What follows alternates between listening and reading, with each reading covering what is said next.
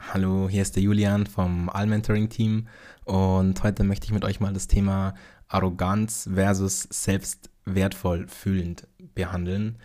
Denn ja, das sind zwei Zustände, die auf den ersten Blick erstmal sehr ähnlich erscheinen und sich zu einem gewissen Grad auch ähnlich anfühlen. Zumindest wenn wir eben ja die negative Komponente vom Arrogantsein außer Acht lassen, beziehungsweise uns dessen vielleicht gar nicht bewusst sind. Fangen wir mal mit dem selbst wertvoll fühlend an. Das ist ein Zustand, der sehr erstrebenswert ist. Der fühlt sich natürlich sehr schön an und ja, man fühlt sich einfach stark in seiner eigenen Stärke. Man fühlt sich wohl in seinem Körper und ja, man ist einfach allgemein gut gelaunt und positiv gestimmt.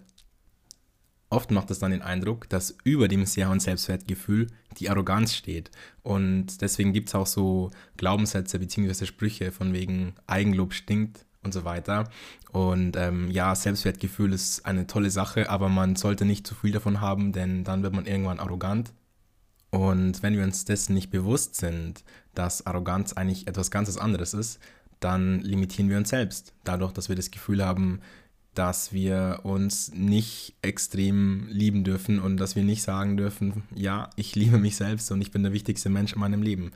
Das wird dann eventuell mit Arroganz verglichen oder mit Arroganz verwechselt. Allerdings ist Arroganz etwas ganz anderes.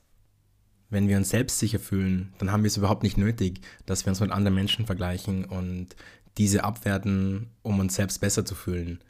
Dieses Verhalten ist eben aber genau das, was Arroganz ausmacht, beziehungsweise Menschen, die arrogantes Verhalten an den Tag legen, differenzieren sich genau in der Hinsicht von Menschen, die einfach viel Selbstwertgefühl haben.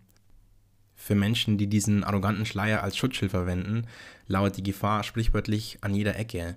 Es gibt immer jemanden, der besser sein könnte und man muss sich selbst immer beweisen. Meistens spricht man das ja nicht laut aus, aber gedanklich muss man immer, sich immer beweisen und einfach aus jeder Begegnung als der potenziell Stärkere rauskommen, wobei das natürlich überhaupt keine Rolle spielt und überhaupt nicht wichtig ist. Denn es kommt gar nicht darauf an, wer denn objektiv vielleicht in irgendeiner Hinsicht besser ist, sondern im Endeffekt wollen wir uns doch alle nur gut fühlen und darauf kommt es an.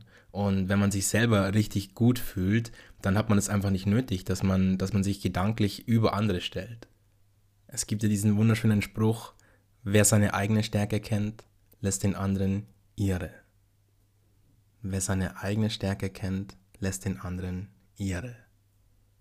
Und wenn man den Spruch mal ein bisschen auf sich wirken lässt und sich da mal Gedanken drüber macht, in welchen Situationen man denn ja irgendwie von oben herabgeschaut hat auf andere Menschen, dann, wenn man ganz ehrlich zu sich selber ist, waren es eigentlich immer die Situationen und die Momente, wo man sich nicht so gut gefühlt hat.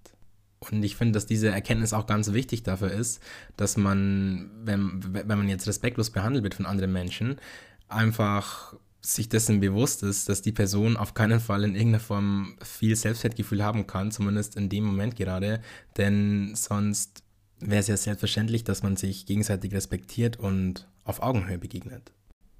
In diesem Sinne, all we need is love.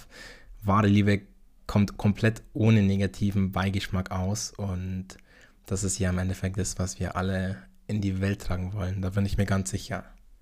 Und ja, ich bedanke mich ganz herzlich fürs Zuhören und wünsche dir noch einen wundervollen Moment und hoffentlich bis ganz, ganz bald.